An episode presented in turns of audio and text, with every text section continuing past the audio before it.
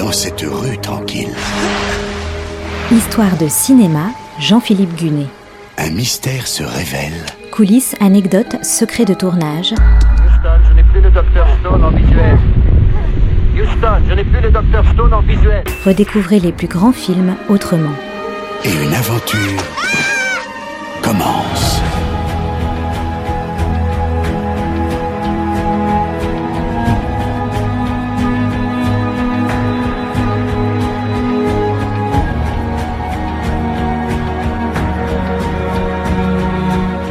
La semaine dernière, je vous avais raconté l'adaptation du Nom de la Rose, le roman à succès d'Umberto Eco. Réalisé par le français Jean-Jacques Hano, c'est un thriller médiéval situé au XIVe siècle, avec Sean Connery dans le rôle d'un moine franciscain, chargé d'enquêter sur des morts mystérieuses dans une abbaye bénédictine.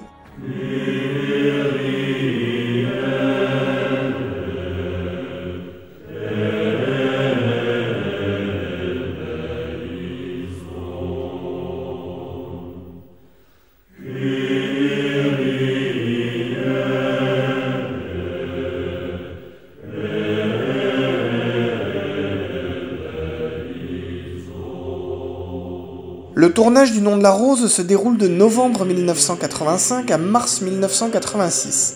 Chaque personnage a au moins une demi-heure de maquillage. Le style des tonsures médiévales est respecté scrupuleusement. Sean Connery a le sommet de son crâne rasé tous les matins. La plupart des scènes d'intérieur sont filmées dans l'abbaye d'Eberbach, un monastère cistercien en Allemagne. Les décors extérieurs sont construits sur une colline près de Rome. Ils sont inspirés par le Castel del Monte, un site italien du XIIIe siècle. D'autres séquences sont tournées dans les studios Cinecittà à Rome.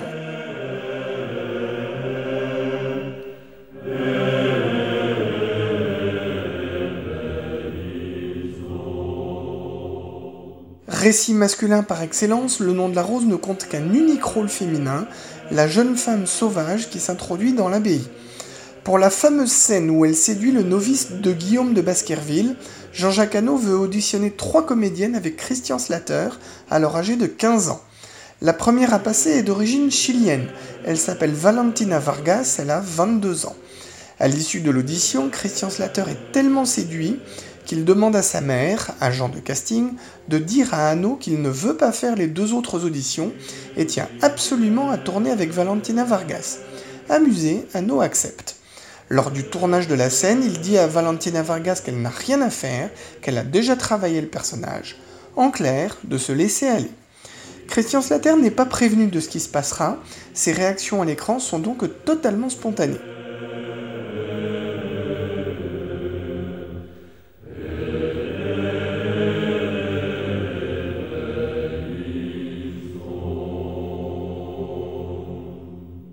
Souvenez-vous, l'attribution du rôle de Salvatore, l'apparence simple d'esprit de l'abbaye, avait été compliquée. Il devait être joué par le comique italien Franco Franchi, et c'est finalement l'américain Ron Perlman qui en a hérité. Ces séances de maquillage durent jusqu'à 5 heures. Jean-Jacques Hano veut qu'il s'exprime beaucoup, il lui demande de parler plusieurs langues en même temps, le latin, l'italien, l'allemand, l'anglais, le français l'acteur s'achète des copies du roman dans chacune de ces langues et compose ses répliques à partir des mots de Salvatore dans les différentes versions. Et le fait est que le résultat est d'une étonnante fluidité.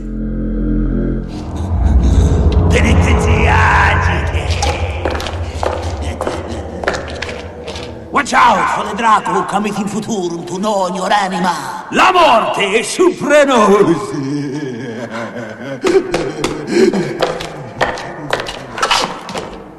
L'apocalypse, hein?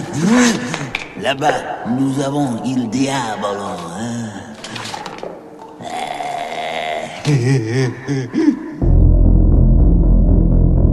Pour la scène de l'incendie de la bibliothèque, aucune mesure de sécurité n'a été planifiée à l'avance, alors que le scénario prévoit un écroulement du plafond juste après le passage de l'acteur russe Féodor Chaliapin Jr., qui incarne Jorge. Vous savez, le vénérable moine aveugle, celui qui ne veut surtout pas que l'on parle du rire. Anno s'inquiète donc de l'absence de mesures de sécurité. À sa demande, quelques préparatifs de dernière minute sont faits. Féodor Chaliapin a tout de même 80 ans. Pour cette scène, il porte deux verres de contact blancs qui l'aveuglent complètement. Au moment où Sean Connery passe dans le décor enflammé, un coin de sa robe de bure prend feu. Des flammes aussitôt éteintes quand il ressort. Au moment où Féodor Chaliapin rentre à son tour, le plafond s'écroule plus tôt que prévu et lui tombe dessus.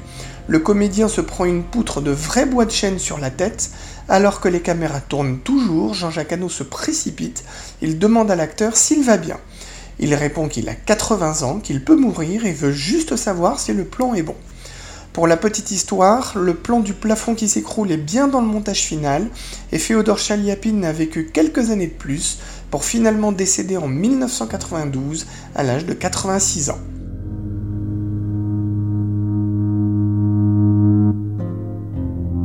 Pour les plans extérieurs où on voit la bibliothèque brûler, c'est bien sûr le décor qui prend feu. On parle bien du plus gros décor construit depuis Cléopâtre en 1963. Sachant qu'il n'aura qu'une seule prise, Anno demande et redemande aux assistants si les 5 caméras prévues ont toutes été mises en route. Réponse oui. Le feu est mis au décor, la scène est tournée. Mais Anno se rend compte après coup qu'en fait seulement deux des cinq caméras ont été allumées. Un des assistants a pris peur et n'a pas voulu s'approcher des caméras qu'il était censé mettre en marche. Une fois le décor parti en fumée, c'est trop tard. Le cinéaste doit se contenter des images de deux caméras. Pour donner l'illusion de plusieurs axes, il inverse certains plans.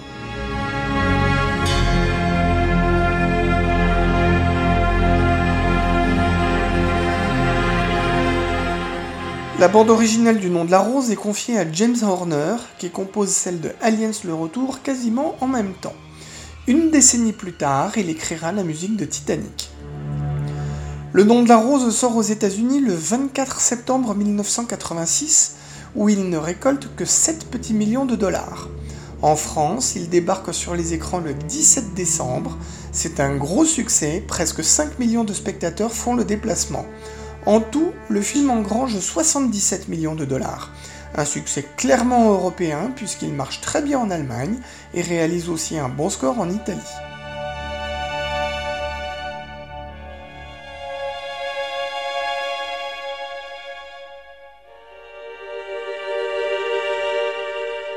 Le film reçoit le César 1987 du meilleur film étranger. Il reçoit aussi deux BAFTA, l'équivalent britannique des Césars, un pour Sean Connery et un autre pour les maquillages. Comme toutes les adaptations, Le nom de la rose a dû écluser une partie du roman d'Umberto Eco. Il en reste le polar médiéval, l'arrière-plan historique sur la richesse de l'Église, mais aussi un thème d'une grande actualité, la lutte de la raison contre le dogmatisme, symbolisé par l'opposition entre Guillaume de Baskerville et l'inquisiteur Bernard Dogui.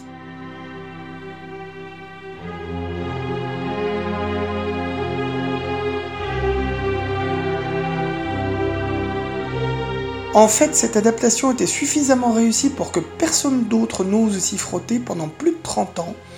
Personne jusqu'à la série produite par le bouquet OCS, diffusée depuis le 5 mars, avec John Turturro dans le rôle de Guillaume de Baskerville.